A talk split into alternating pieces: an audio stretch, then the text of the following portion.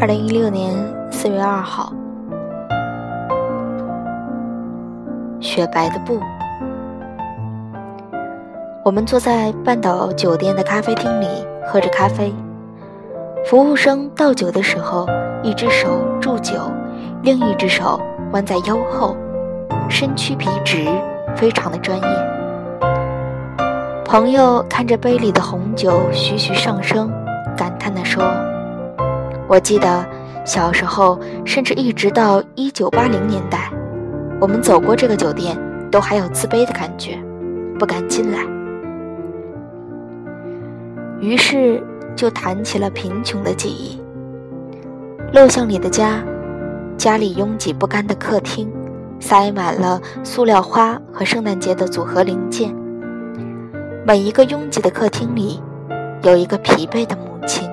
不停地在组合着要销往西方的廉价装饰品。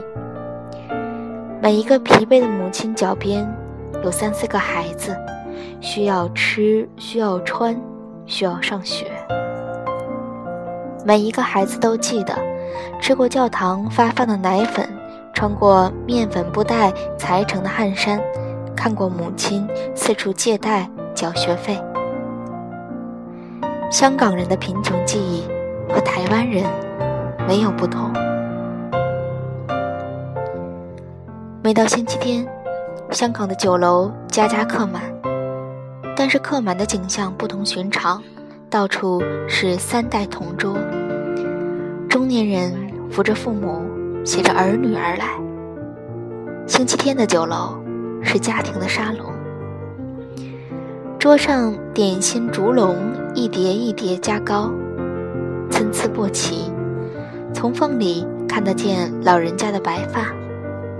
我总觉得，或许是艰辛贫困相互扶持的记忆，使得这一代的中年人特别疼惜他们的长者。但是现在年轻的一代，那昂首阔步走过半岛酒店，走进豪华商厦，从头到脚都穿戴着名牌的一代。当他们是中年人时，会以什么样的心情来看待他们的父母呢？是一种被物质撑得过饱后的漠然，还是把一切都看得理所当然的无聊？印度裔的作家梅塔在新书《孟买得失》里描写了这一代的孟买人。每一天，孟买的火车要承载六百万人次的客车。来来去去，平民的木棚架设在铁轨旁，年幼的孩子从船板上爬下来，几乎就滚到了铁轨边。每年有一千个贫民窟的人被火车撞死，那赶火车上班上工的人挤不进车厢，只好将身体悬在车厢外，两只手死命地抓着任何一个可以抓住的东西。电线杆离铁轨太近，火车奔跑时，悬在车外的人往往身首异处。有一个做手工布风筝的人，不忍见死者曝尸野外，给每一个死者捐出两码白布，覆盖尸体。他每个星期四到火车站巡回，每一年要捐出六百五十码白布。年轻的时候，他曾经亲眼看见一个赶车上工的人被被火车抛下，旁边的人随便扯一下脏兮兮的广告布，把尸体盖住。他觉得太过不堪了。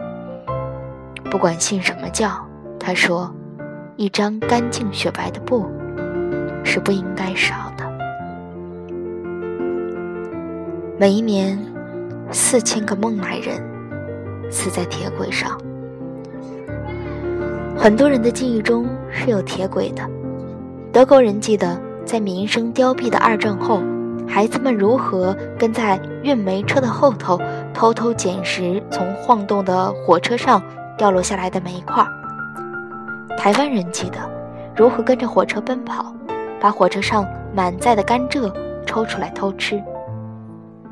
贫穷的记忆，在事过境迁之后，像黑白片一样，可能产生一种烟尘朦胧的美感，转化为心酸而甜美的回忆。但是孟买人如何回忆铁轨呢？你能想象比被物质冲得过薄后的漠然更贫乏的存在状态吗？